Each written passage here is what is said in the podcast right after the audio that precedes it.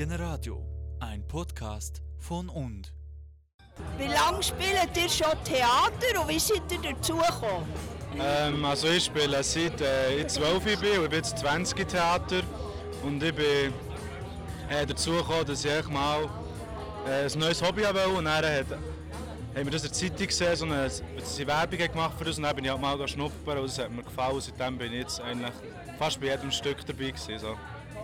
Also ich bin schon seit klein auf, also mit 5 bin ich irgendwie so ins Kirchentheater und dann langsam habe ich etwas mehr so, halt einen Club suchen, dann habe ich die junge Bühne Bern gefunden und seitdem mache ich eigentlich als einziges Hobby Theater.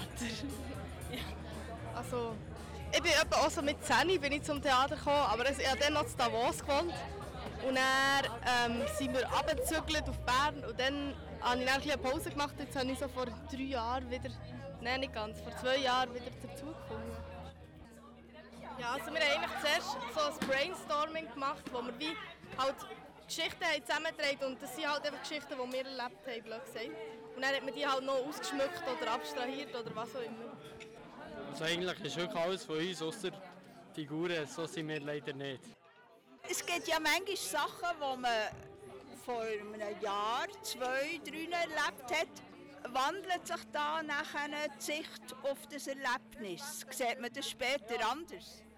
Ja, es kann sich wandeln im Sinne von, dass man mehr Erfahrungen sammelt. Aber eigentlich grundsätzlich ist es ja wie, wie man sich in dem Moment gefühlt hat und das verändert sich ja eigentlich nicht. Wird es auch, dass man mutiger wird?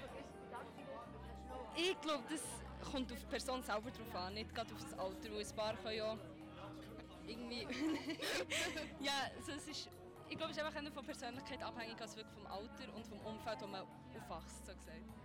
Ja. Ja, vielleicht, vielleicht wird man halt selbstbewusster auch mal ähm, sagen, nein, das passt mir nicht oder so. Und vielleicht höchstens so, also, aber also das Gefühl ändert sich glaube ich nicht, es ändert sich höchstens die Reaktion. Habt ihr das Gefühl, die Produktion, die ihr jetzt gemacht habt, hilft es euch irgendwie weiter im Umgang mit Übergriffen? Ja, man tut sich halt wirklich einfach viel mehr mit dem Thema auseinandersetzen und äh, man wird doch ein bisschen sensibilisiert in dem Sinne, dass man sich darüber austauscht und vielleicht ähm, auch einen Meinungsaustausch hat. Also ich denke, man, ist, man profitiert klar davon, weil man einfach sich äh, Situationen und Sachen halb nicht zweimal überlegt und äh, auch ein bisschen durch den Austausch auch mehr Varianten hat, wo man zum Beispiel weiss, wie kann ich mich in solchen Situationen verhalten. Sie hörten einen Podcast von und, dem Generationentandem.